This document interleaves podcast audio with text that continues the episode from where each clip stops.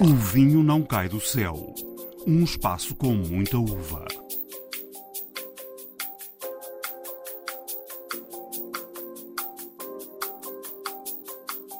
sempre fomos um bocadinho mais jovens, mais arrojados do que aquilo que se encontrava no, no Dão. Nós temos um olhar muito aberto para o Dão e eu acho que essa é a mais-valia de não ter eh, muitos anos de história para trás. Olá, sejam bem-vindos a mais uma edição de O Vinho Não Cai do Céu.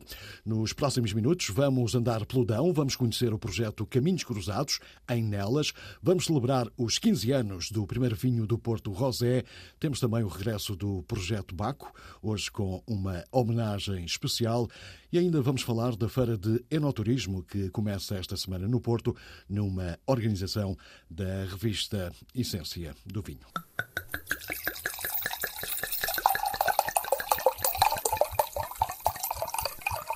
A vindima é toda feita à mão, não utilizamos maquinaria para fazer vindima. Basicamente, é simples explicar, as vinhas que nós trabalhamos não têm capacidade para receber máquinas, só estas 4 hectares estão à volta da adega que têm capacidade de ser feita uh, automática. Estamos na adega do projeto Caminhos Cruzados, vinho do Dão, em Nelas, Viseu. Os números oficiais dizem que o Dão foi a região portuguesa que maior subida registrou em termos de exportação no ano passado. Lígia Santos, a atual diretora de comunicação da Caminhos Cruzados, conta como embarcou nesta aventura e como tudo começou. Eu nasci nelas, eh, em Viseu, não é? Eh, muito perto nelas, aqui na, região do Dão. E, portanto, sou fruto, filha da região. No Dão, eh, um bocadinho à semelhança do resto do país, as famílias é, é comum que tenham, especialmente nestas zonas mais agrícolas, que tenham alguma ligação vá, à terra.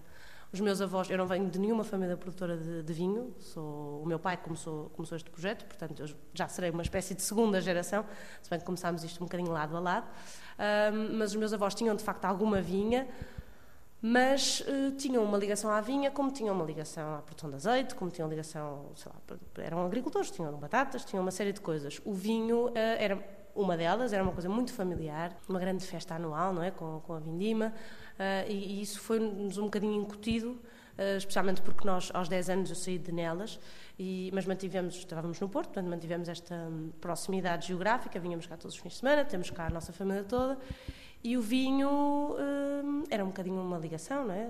À mesa e depois então na, na altura das vindimas foi uma coisa que foi crescendo connosco. Quando a Caminhos Cruzados começou, e começou como uma paixão do meu pai, como eu acho eh, uma razão para ele vir mais uh, a nelas, para ele ter. Uh... Vinha de outro setor completamente diferente, Exatamente. do têxtil. Exatamente, vinha do têxtil e a própria ligação dele ao vinho era uma ligação muito emocional, não é? Era esta eu acho que nós temos todos um bocadinho isso com os produtos da nossa terra, não é? Ele tinha um orgulho imenso no, no, no vinho do, do, Dão, e então, como tínhamos de facto algum, um bocadinho de vinha, e como já fazíamos uma vindima, a altura ele achou uh, que devíamos passar de engarrafar o vinho em garrafões, que era como o meu avô toda a vida fez, que era para um consumo familiar, e, e pô-lo numa garrafa para oferecer aos amigos, porque, uh, como nós estávamos no Porto, e o meu pai viajava muito, também força do, da área de trabalho dele, uh, passava a vida a falar das, das, virtudes do vinho do Dão e achava que tinha chegado a hora de engarrafá-lo e mostrar um bocadinho essas virtudes.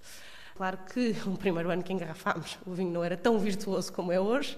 Uh, na altura começámos numa adega muito pequenina, pronto, fizemos os nossos, os nossos passos na, no, no setor e fomos aprendendo. E aquilo que começou como uma paixão e como uma brincadeira, um hobby familiar, à mesa, que nós todos, cada um dava uma opinião sobre um rótulo, sobre um nome, etc. Ao fim de mais ou menos dois anos, pronto, chegou a um ponto em que nós ou decidíamos que tinha sido uma brincadeira super gira, mas que pronto, eu era advogada, meu pai trabalhava na, na área de texto, portanto não tinha nada a ver com aquilo. E, ou então tornava-se mais sério. Ou então, de facto, profissionalizávamos a coisa. E decidimos profissionalizar. Foi quando então tomámos a, a decisão da construção da adega, onde estamos hoje. E pronto, isso já era uma decisão com efeitos, digamos, já de uma dimensão que exigia outra dedicação. Pronto, e o meu pai não estava, de facto, em condições de largar o seu projeto e fez uma proposta de, de vir eh, tomar conta e de me dedicar a 100% a caminhos cruzados. Pronto. Portanto, a construção desta adega, da adega, peço foi onde o verdadeiro caminho da Caminhos Cruzados começou? Ou os três anos antes já houve algum caminho feito que convém não esquecer? Houve, houve, sem dúvida, houve. Foi muito importante. Nós, desde que começámos, a primeira vindima, digamos, oficial foi em 2012. todos esses anos foram muito importantes. Em 2014 arranca a construção desta adega, portanto, eu diria que esses dois anos foram cruciais para uma série de tomadas de decisões que ditariam o futuro da, da Caminhos Cruzados. Em 2014 entro eu, uh, entra também a, a equipa de enologia, que veio pronto, colar, no fundo, tudo isto e, e, fazer aquilo que hoje nós conhecemos como a Caminhos Cruzados, desde a construção da adega um, aos próprios vinhos. Na altura eu era, pronto, eu era advogada em Lisboa, não é? Pareceu-me um bocadinho uh, louco largar o direito para vir produzir vinho, mas, uh, aliás, numa primeira fase eu disse que não, que devíamos procurar alguém uh, que, que, viesse assumir e, e, gerir o projeto. Eu gostaria muito de acompanhar, mas, mas pronto, não dedicar-me a 100%, até não me sentia muito capaz. Mas, à medida que íamos vendo pessoas havia uma série de impedimentos que, na realidade, eu acho que eram construções nossas, mas eh, nós achávamos sempre que as pessoas não estavam tão ligadas à terra ou tão ligadas ao projeto. Obviamente, não é? Porque eh, era um projeto muito familiar, portanto, tudo aquilo dizia-nos muito a nós, não dizia necessariamente tanto a outras pessoas. E fomos excluindo isso até que eu disse: pronto, se calhar vou eu, então. E, e assim foi. Mas, para além dessa experiência familiar, eh, antes de vir para aqui, já gostava de vinho, mas não teve nenhuma formação em enologia, nem nada, já não teve?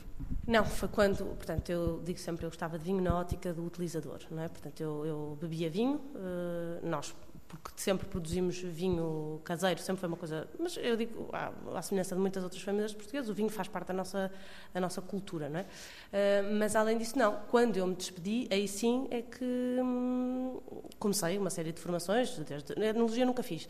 Também nunca tive pretensões de, de fazer parte da equipa de enologia. Estávamos muito bem servidos uh, nessa, nessa área. Fiz eh, várias formações de prova, uh, de comunicação, de vinhos, de gestão, uh, precisamente para me sentir mais à vontade no, no setor. Mas, sobretudo, o que mais fiz, ainda hoje faço, mas na altura foi determinante, eu quando cheguei a Caminhos Cruzados, muitos funcionários nossos eram pessoas que me conheciam de toda a vida.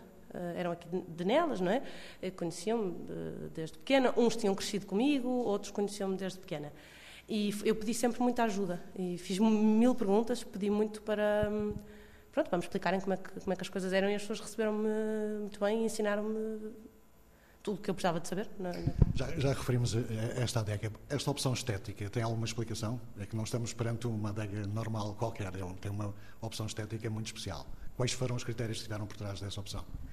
Então, hum, a ideia, pronto, primeiro nós queríamos construir logo um projeto de dimensão porque sempre tivemos a ideia de que Caminhos Cruzados seria um projeto que cresceria muito com, com os anos. Portanto, na altura, obviamente, nós não precisávamos deste, deste espaço todo, mas quisemos logo construir um projeto com dimensão para o crescimento no futuro.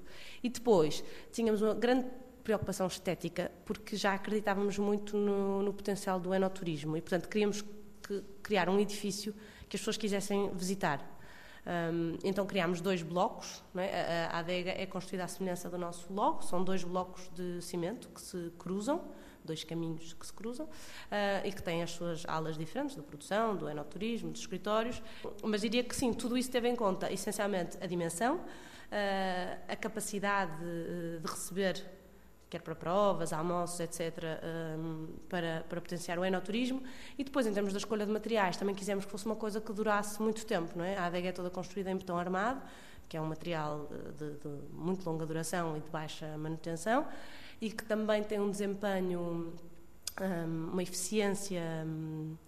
Uh, exatamente de temperatura, estava a falhar a palavra, uh, muito boa. Não é? Nós temos aqui o Dão, tem grandes amplitudes térmicas, especialmente durante o verão, não é? temos uh, muito calor e muito frio, e, e, este, o, o, botão armado tem a vantagem de acumular o calor na, na, e de o ir libertando lentamente para o interior do edifício, portanto nunca temos grandes alterações de, de temperatura. Foram assim as digamos, as linhas mestras na, na escolha da, da, construção. Já falou de aeroturismo, já tem agora, mas isso é uma, é uma vertente para apostar ainda mais forte, com, nomeadamente, alojamento, isso está previsto? Não.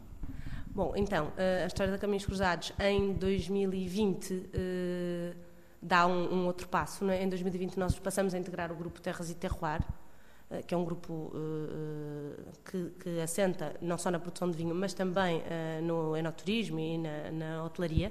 Eh, com o exemplo mais conhecido de todos, que é o da Quinta da Pacheca, eh, e, portanto, a visão do grupo uh, é precisamente um bocadinho em linha com, com aquilo que a Caminhos Cruzados já fazia, de, de ver o, a produção de vinho e o enoturismo como um todo, não é? Uma experiência que se completa.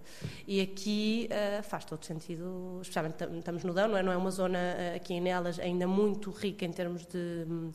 De hotelaria, portanto sentimos alguma falta de poder também, já que conseguimos que as pessoas venham até nós e que venham provar os nossos vinhos e provar a nossa gastronomia, dar-lhes também uma opção de, de estadia. Portanto, diria que sim, para o futuro. Para além dessa aposta, a entrada em cena da, da Quinta da Pacheca mudou muitas coisas aqui ou, ou, nem por isso?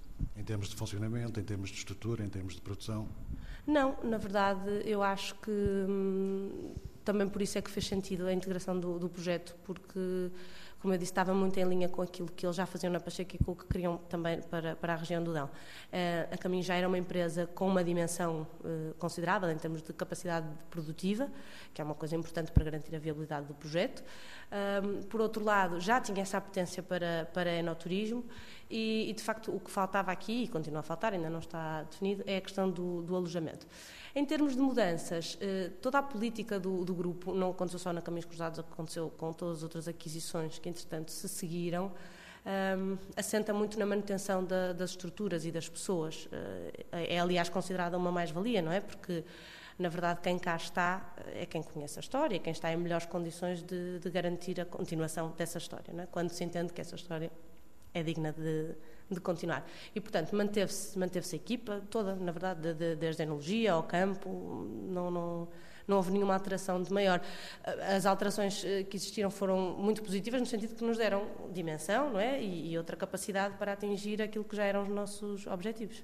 Assim, em termos genéricos, eh, quais são as grandes vantagens e os grandes desafios de produzir vinhos no Dão? Epá.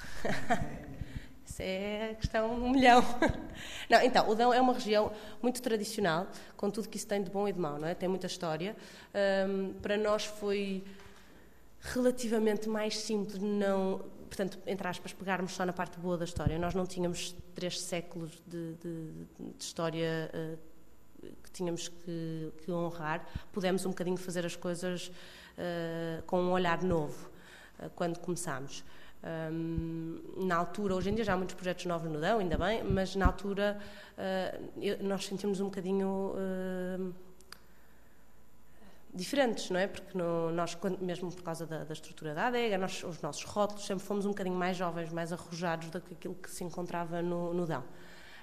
E eu acho que hoje em dia o Dão já consegue mostrar essas duas valências muito diferentes. Consegue ser aquele Dão mais tradicional, com muitos anos de história, e já, já há muitos projetos que conseguem mostrar este novo Dão um bocadinho mais, mais arrojado. Da história, podemos ir buscar as castas, que de facto já, já tiveram muito tempo para provar a sua capacidade. Temos castas extraordinárias, um, Doutoria Nacional, claro, que nós continuamos a dizer que é nossa, apesar dos colegas do Douro dizerem o contrário. Um, temos a Toriga Nacional, temos o Encruzado, que é uma casta extraordinária e que não encontra par no, no país, portanto temos essa história rica, não é? Mas depois temos a modernidade e o futuro, não é? Novas maneiras de olhar para elas, uh, todas as, as, as, novas tecnologias que entretanto surgiram nos últimos anos e que vieram uh, tornar a produção de vinho muito mais equilibrada. É isso que quer dizer, é isso que quer dizer quando falam da nova interpretação do, do, do Novo Dão? Olha, a nova interpretação, uh, eu acho que, que há, o que nós queremos dizer, e era isso que estávamos a falar há pouco ao almoço, é que nós temos um olhar muito aberto para o Dão. E eu acho que essa é a mais-valia de não ter eh, muitos anos de história para trás. Uh, nós temos esta, esta capacidade de, a cada ano, e isto acontece-nos muito, a cada ano olhar para a Vindima e dizer o que é que este ano vamos fazer de diferente. Uh, eu falava há pouco com o Manel Vieira, que é uma pessoa que tem, não sei, não quero dizer quantas vindimas é que ele tem, porque pode fazer ser mais que qualquer, mas tem muitas vindimas no Dão.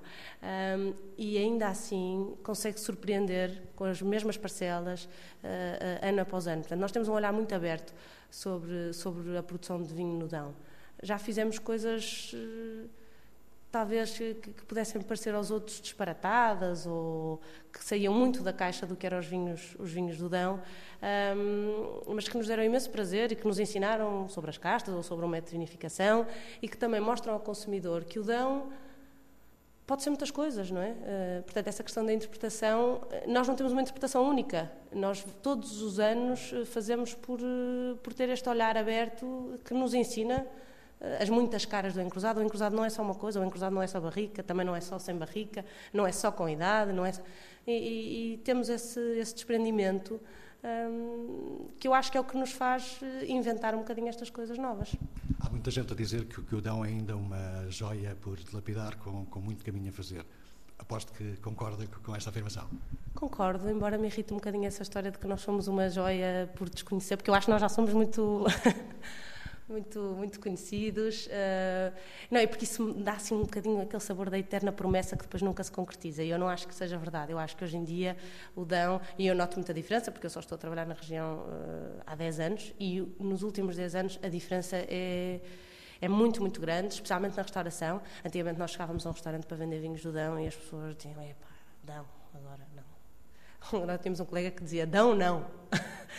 que, que, brincava com a rima. E hoje em dia mudou totalmente, totalmente o paradigma. A restauração procura cada vez mais ter uh, diversidade de, de, de regiões na, na, carta e o Dão, talvez porque estava subrepresentado é, nas cartas, uh, hoje em dia tem mais espaço até diria que se torna uma região apetecível, talvez porque estava subrepresentada, é, verdade, mas, mas vejo muito essa diferença. Uh... Mas isso aconteceu porque tem, tem uma explicação porque existe essa maior apetência da, da restauração pelos vinhos do Dão, porque as coisas foram melhorando de facto, a qualidade do vinho produzido foi, foi melhorando, e isso foi, foi havendo mais consciência disso? Sim, eu acho que os vinhos melhoraram hum, significativamente. Uh, também força de, de, de novas tecnologias, uh, essencialmente no, nos vinhos brancos, que, que, melhoraram muito nos últimos 20 anos, e também porque há um, um, maior e crescente conhecimento de viticultura, das castas, de adequação. Também acho que o Dão perdeu um bocadinho.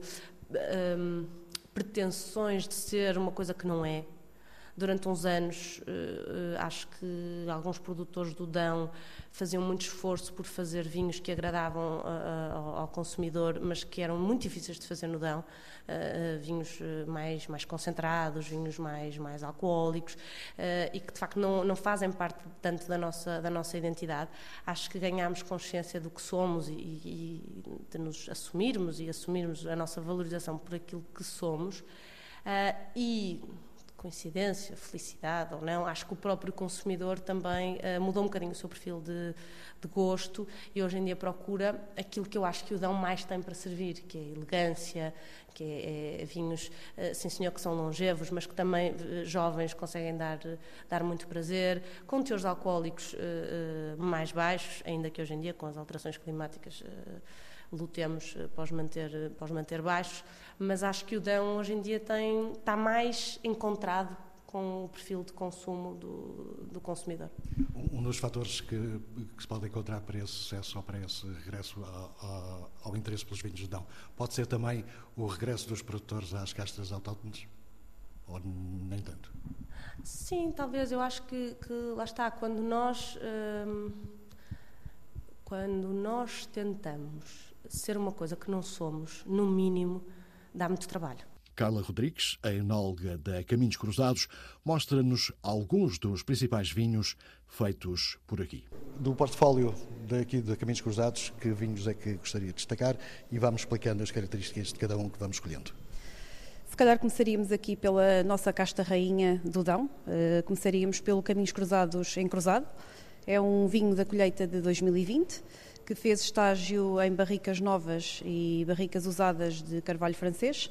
Portanto, é um vinho que apresenta uma mineralidade incrível, uma frescura que é muito característica da casta encruzada. Uh, e nós aqui tentamos respeitar uh, ao máximo uh, as características da casta, portanto, tentamos que o estágio em barrica seja um estágio de uma forma equilibrada, em que a barrica não se sobreponha às restantes características do vinho. Pretendemos manter a tal mineralidade, a tal frescura.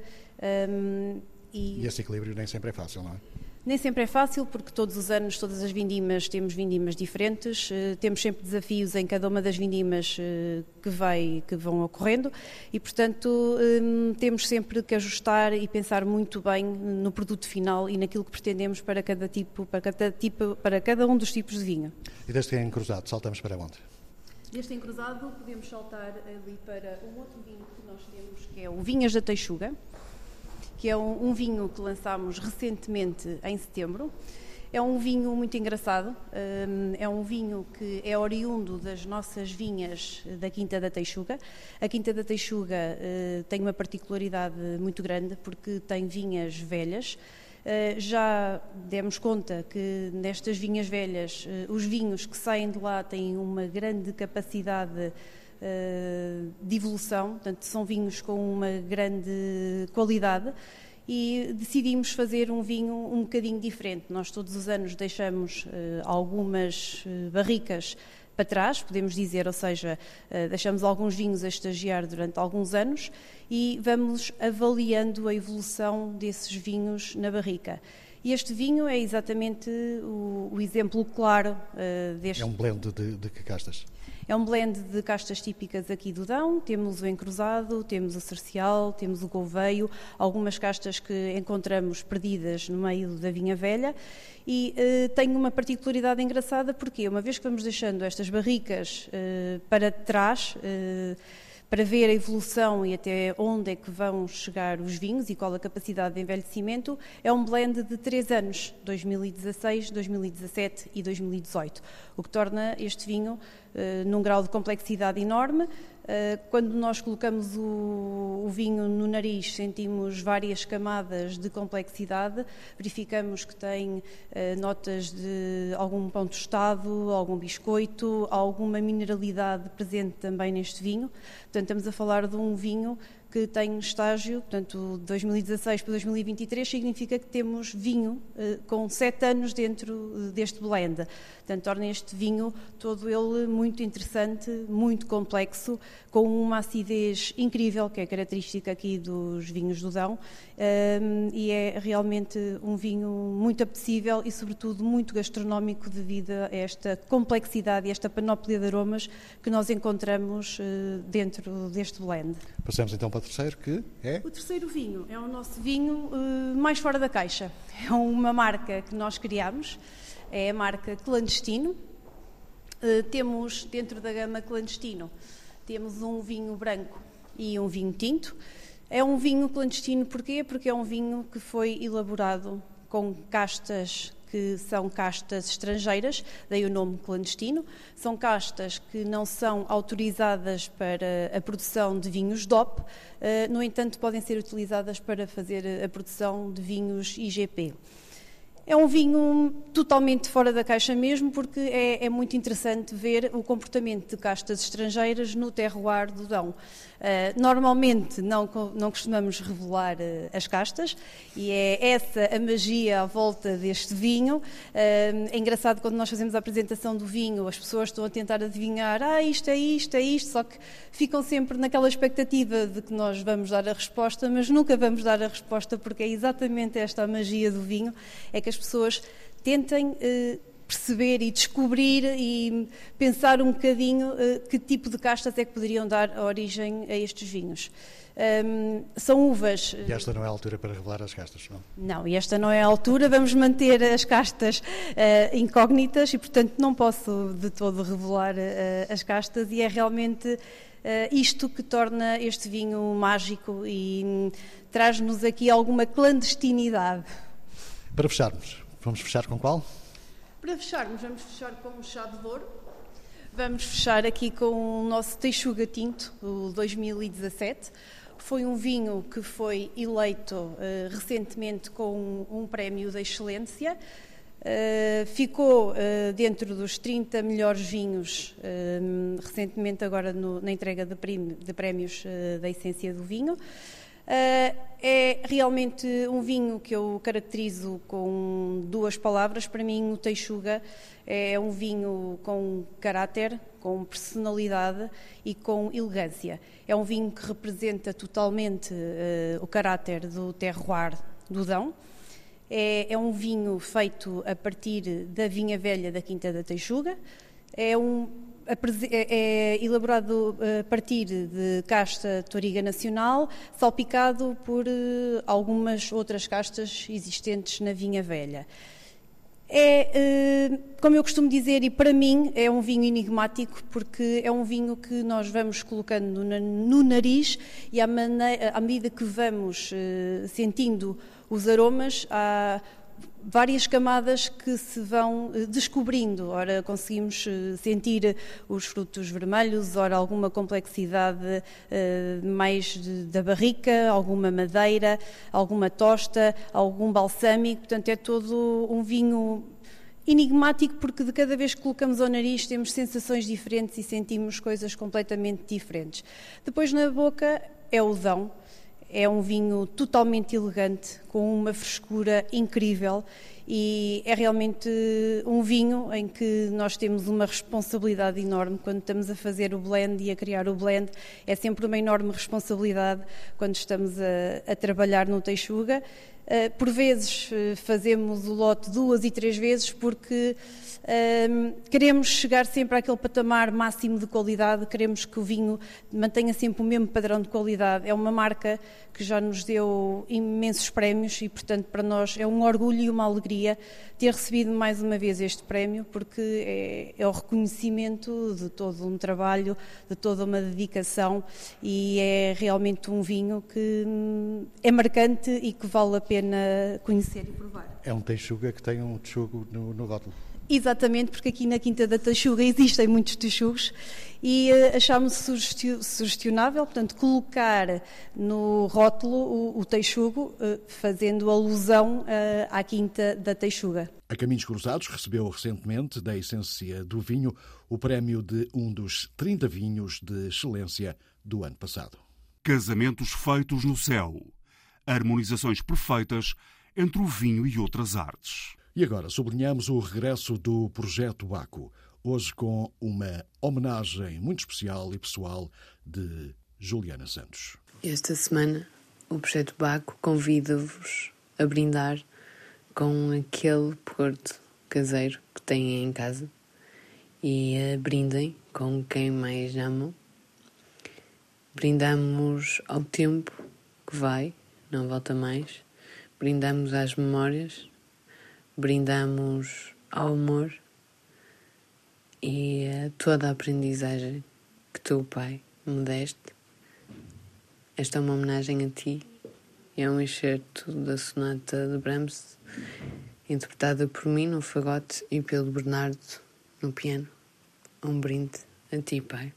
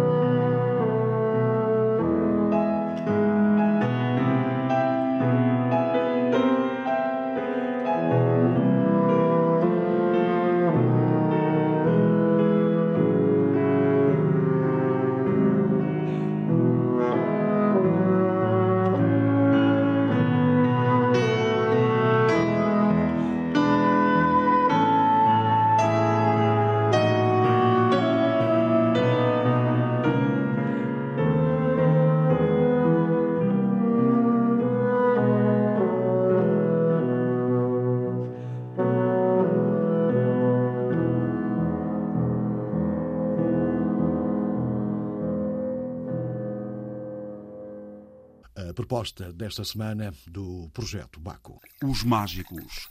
A palavra aos produtores e enólogos que nos levam ao céu.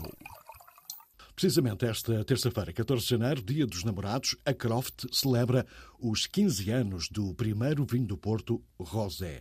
O momento foi visto na altura por muito boa gente como uma autêntica heresia. David Guimarães, enólogo da empresa, explica como nasceu o Pink Croft. Estamos aqui num, num momento de celebração e 15 anos depois tudo parece fácil e, uh, e que foi um percurso uh, fácil de chegar cá. Mas a, a, verdade é que isto começou quando me foi desafiado se era possível fazer um Porto Rosé. E como devem imaginar, num setor com 300 anos de história, uh, inovar com um vinho do Porto completamente novo foi um desafio. E os, os rosés, do modo geral, do mundo, do, mundo do vinho, um, ehm, já estão da moda há algum tempo. São eh, muito fáceis de beber, eh, são informais e, eh, para o vinho do Porto, isto era uma grande oportunidade para entrar nesta, nesta categoria de vinhos. E foi isso que me debrucei em fazer. Foi uma abordagem a pegar da minha experiência que eu trouxe da Austrália, onde eu me formei em enologia, para uh, fazer uma abordagem de novo mundo, pegar em, em uvas de zonas do Douro que eh, até aqui não tinham grande potencial para, para categorias especiais de vinho do Porto e aproveitar estas uvas pela sua frescura, pela acidez e fazer um, um Porto Rosé, que é um Porto que se quer que seja jovial, muito fresco, muito atrativo. E foi assim que, é, que foi criado o Croft Pink. E quando veio para o mercado, foi eh, com muita surpresa que pessoas eh, viraram-se para mim com uh, espanto e disseram: David, tu fazes grandes vintage, grandes vinhos do Porto que têm um reconhecimento mundial.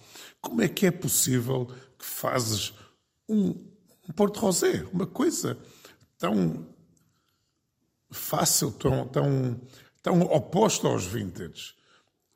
E para mim, eh, para mim foi muito fácil responder que um, eh, onde um, um Porto Vintage é, é, verdadeiramente uma coisa histórica, uma coisa única, é preciso muita experiência para o fazer, mas para fazer um grande rosé também é preciso ter muita técnica e saber fazer um, um vinho com a qualidade que este tem. E, e, foi fácil convencer as pessoas eh, na empresa ou até fora da empresa que era possível fazer um vinho deste género e torná-lo um êxito? Aliás, como, como se confirmou? Sim, dentro da empresa não, não foi difícil porque o, nosso espírito de inovação uh, sempre existiu e, e, eu com a minha equipe, que, que trabalhamos nisto juntos, não foi nada difícil de embarcar neste, neste desafio. Eh, talvez o, a reação mais conservadora veio eh, de fora da nossa empresa, de outras empresas do setor, eh, que consideravam fazer um rosé uma, um bocadinho uma blasfémia. Mas aqui eu contrario até com muita facilidade, porque se um Porto Rosé, para ter a qualidade que tem, temos que ter uma abordagem tão cuidadosa Uh, e para fazer este Porto Croft Pink com, com a frescura, com a, a qualidade que tem, uh, tem mais uh, preocupação do que alguns vinhos de Porto de entrada de gama que se vê aí no mercado.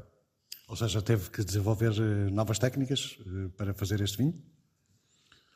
Sim, a abordagem que eu fiz na, na vinificação deste Porto Rosé foi uma abordagem que eu trouxe dos meus anos da Austrália, um, uma, uma, filosofia, vamos dizer, de novo mundo, em que uh, vamos fazer uma, uh, uma vinificação uh, moderna com decantações a frio, fermentações a baixas temperaturas e tudo que vai promover este vinho que tem uma frescura muito grande, uma elegância, uma facilidade de ser consumido jovem. rádio, por isso dá Faz para. mal, eu corto. Não. Falar em jovem, a ideia da criação de- deste vinho era também para atingir um público mais jovem que não estava muito habituado a beber eh, o clássico Porto?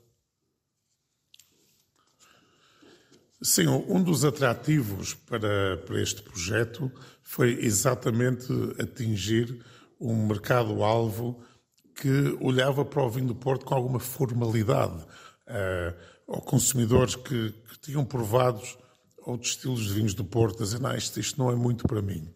Uh, e que, uh, fazendo um, Porto Rosé, com a sua facilidade uh, de beber de uma forma informal, uh, já uh, tinham outra abertura para o consumir. E isso foi, sem dúvida, uma das, um dos fatores motivadores para, para criar este novo estilo de vinho do Porto. E agora, 15 anos depois, ainda lhe chamam nomes feios ou já toda a gente está convertida e acha que foi uma bela ideia? 15 anos depois, talvez o maior elogio é olhar para o número de empresas de vinho do Porto que também estão a produzir estes portos rosés e, hoje é uma, uma categoria já bem estabelecida no setor de vinho do Porto, e, uh, mas com agrado ainda vejo que o nosso Croft Pink é visto como a referência dos portos rosés no setor. Este Pink é, é, apresentado como uma espécie de ruptura em relação à, à, tradição. Há quem diga que o setor do vinho do Porto é uma espécie de petroleiro, ou seja, no sentido em que para se mexer é, é uma dor de cabeça. Uh, concorda com esta visão? O, setor do vinho do Porto é, é, considerado um bocadinho como petroleiro, no sentido em que uh, nós temos muitas tradições que, que estão muito regulamentadas. E alterar, a regulamentação uh, é sempre complexo. No entanto, quando vem uma, uma inovação como esta, um, nós temos que ser criativos. E, e é verdade que o, o Croft Pink não, uh, não nos foi difícil mexer nesse petroleiro pela forma criativa como chegamos ao, ao mercado. Mas há outras inovações e, mais recentemente, nós lançamos o, exatamente o, o, mesmo Croft Pink numa lata, já num premix com água tónica, e, e aí já levou algum tempo a, a, criar a nova regulamentação para isso uh, ser possível. Se calhar, para o nível de inovação que foi feito, não fomos assim tão petroleiro como isso, e, e houve, houve muita sensibilidade, tanto de parte do Instituto Vinho de Porto, até como o próprio Ministério da Agricultura, que apoiou muito esta nova iniciativa e mostrando que o vinho do Porto, mesmo tendo 300 anos de história, consegue uh, continuar a, a, inovar com produtos novos para captar segmentos de mercado que até aqui não, não estavam a olhar para o vinho do Porto. Ultimamente, a venda dos vinhos do Porto tem estado, tem estado claramente em queda. A criação destes, destes novos produtos, o Pink e a lata, pode ser um caminho para inverter esta tendência? Isso é a mesma coisa que dizer que o vinho em Portugal também está em queda, porque há 50 anos atrás o, a, o consumo per capita de vinho era o dobro do que é hoje. E hoje bebe-se menos vinho do que se vendia há 50 anos, que se bebia há 50 anos atrás. No entanto, nunca se bebeu tanto vinho de qualidade em Portugal como se bebe hoje. E o vinho do Porto é exatamente a mesma coisa. O vinho do Porto tem diminuído as suas vendas em volume nos últimos 20 anos. Mas nunca se bebeu tanto vinho de Porto de qualidade como se vende hoje. E todos nós, como consumidores, julgo que temos uma maneira de pensar semelhante. Nós bebemos menos em quantidade, mas quando bebemos, bebemos melhores vinhos. E o vinho do Porto está exatamente a passar por uh, esse, essa fase. Os vinhos mais baratos de entrada de gama vende-se menos, mas nunca se uh, vendeu tantos vinhos de Porto, Taunis velhos, LBVs, vintage, como se vende hoje. Em quase todas as entrevistas que li para a preparação desta entrevista, eh, falava muitas vezes da importância neste processo da Quinta da Rueda. Afinal, que papel é que a Quinta da Rueda teve em todo este processo? A, Quinta da Rueda é, uh, referenciada muitas vezes como a joia da coroa das vinhas do Douro. É uma quinta exatamente no centro do Douro, junto à Vila do Pinhão, e é uma quinta que tem uma história ligada ao vinho do Porto desde os seus primeiros dias. Mas foi exatamente uh, na, na, crise grande da filoxera, que no fim do século XIX devastou uh, as vinhas da Europa, que houve um grande trabalho para procurar uma solução para as novas vinhas após termos resolvido o, o problema da filoxera. E na Quinta da Rueda, ainda hoje, temos uma vinha, que é a vinha da Ferradura, que foi plantada na última década do século XIX. E essa, essa vinha ainda existe hoje.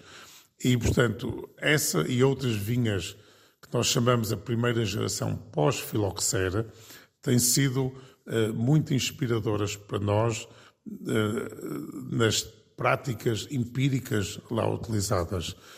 E o desafio meu, na, nestes meus anos a trabalhar e com, a trabalhar em conjunto com, com o meu colega António Magalhães, de dar à nossa viticultura de hoje a sabedoria que temos das práticas modernas, mas não esquecer de todo o conhecimento empírico que estas vinhas antigas uh, nos têm ainda para nos dar.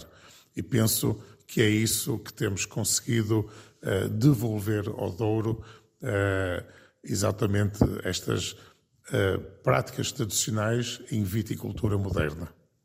Há muita gente que diz que, que, o Douro, de alguma forma, pode ter o futuro ameaçado em termos de produção de vinho, porque não há gente para trabalhar. Uh, acha que isto, de facto, pode ameaçar a criação de vinho aqui? Ou, ou é um cenário demasiado dramático? O, o, Douro tem um desafio grande. O, o Douro é uma região de viticultura de montanha que é muito trabalhosa, muito dispendiosa pelas suas características. Uma vinha na planície consegue mecanizar a maior parte das suas tarefas e o Douro não consegue. No entanto, a região do Douro tem uma área de vinha demasiado grande para o mercado que existe e pelo qual não consegue valorizar a sua uva de uma forma que compense trabalhar tanta área de vinha. Porque a nossa falta de mão de obra, essencialmente, existe porque não há rentabilidade económica para atrair a mão de obra. E, portanto, nós temos desafios estruturais e ligado àquilo que há pouco estávamos a falar. Hoje bebe-se menos, mas bebe-se melhor. Então, se bebe-se menos, mas bebe-se melhor, nós temos que ajustar a área de vinho de acordo com aquilo que o mercado quer. E esse é o nosso desafio no Douro. E temos também, como já referiu, o preço de, da uva.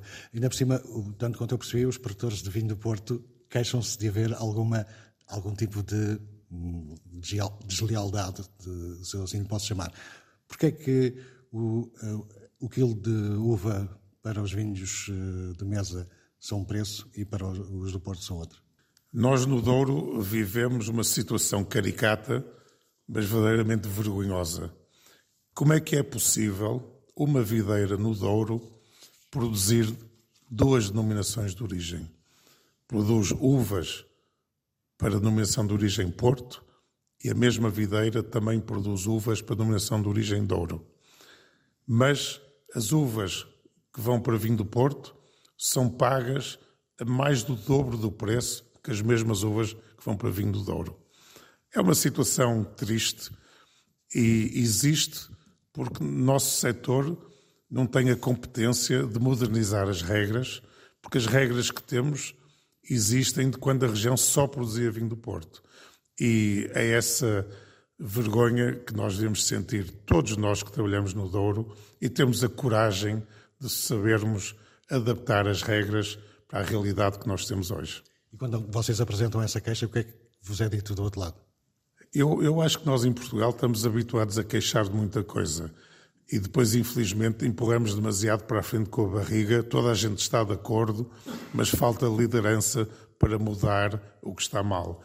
E eu gostava de ter uma solução, mas, uh, acima de tudo, uh, gostava que uh, quem, já que temos um Estado tão regulamentado, e, e no nosso caso do, do setor da, da, região do Douro, que é o Instituto de Vinho do Porto, eles sabem o que é que é preciso mudar para tornar a região mais correta, honesta. Para fecharmos, passar o tempo, olhar para o estado do tempo, é, é um sofrimento permanente para um enólogo? Agora veio tocar na ferida. um, e se estivesse aqui, eu, eu, vou fazer um comentário que os meus colegas vão se rir quando vão ouvir isto, que é quando caem umas pingas de chuva, eu para mim ponho as mãos à cabeça, é um dilúvio. Isso, a verdade é que nós como enólogos, nós queremos sempre fazer melhor e melhor em termos de qualidade e às vezes umas pingas de chuva na vindima fazem sentir que é um dilúvio. Nós, na agricultura, o, tempo é o que manda, é o que faz o ano ser extraordinário, bom ou fraco. E, portanto, uh, mais do que nós humanos que estamos aqui a, a fazer o nosso trabalho, seja de viticultura, seja de enologia, o tempo ainda é rei o incómodo dos produtores de vinho do Porto perante a diferença de preços da uva em pleno Douro.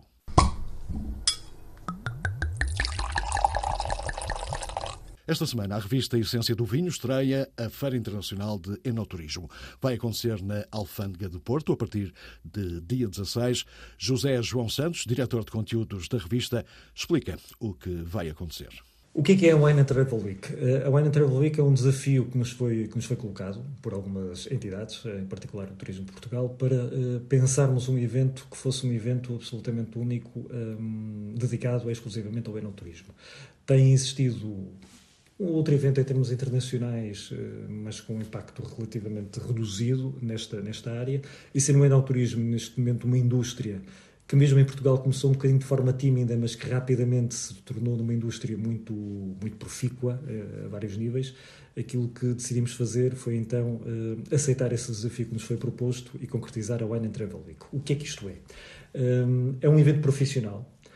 Vamos trazer até ao Porto a nata da, da indústria do enoturismo em termos, em termos globais. Contamos com um apoio muito importante, que é o apoio da rede de capitais de grandes vinhedos do mundo, a Great Wine Capitals, que é a nossa parceira na, na organização deste, deste evento. Alfândega do Porto, palco para uma feira internacional de enoturismo. E assim chegamos ao fim de mais uma edição de O Vinho Não Cai do Céu. Na próxima edição regressamos aos vinhos da Ilha do Pico, nos Açores. Críticas, ideias, sugestões podem ser enviadas para o e-mail alexandredavid.rtp.com www.saúde e boas provas.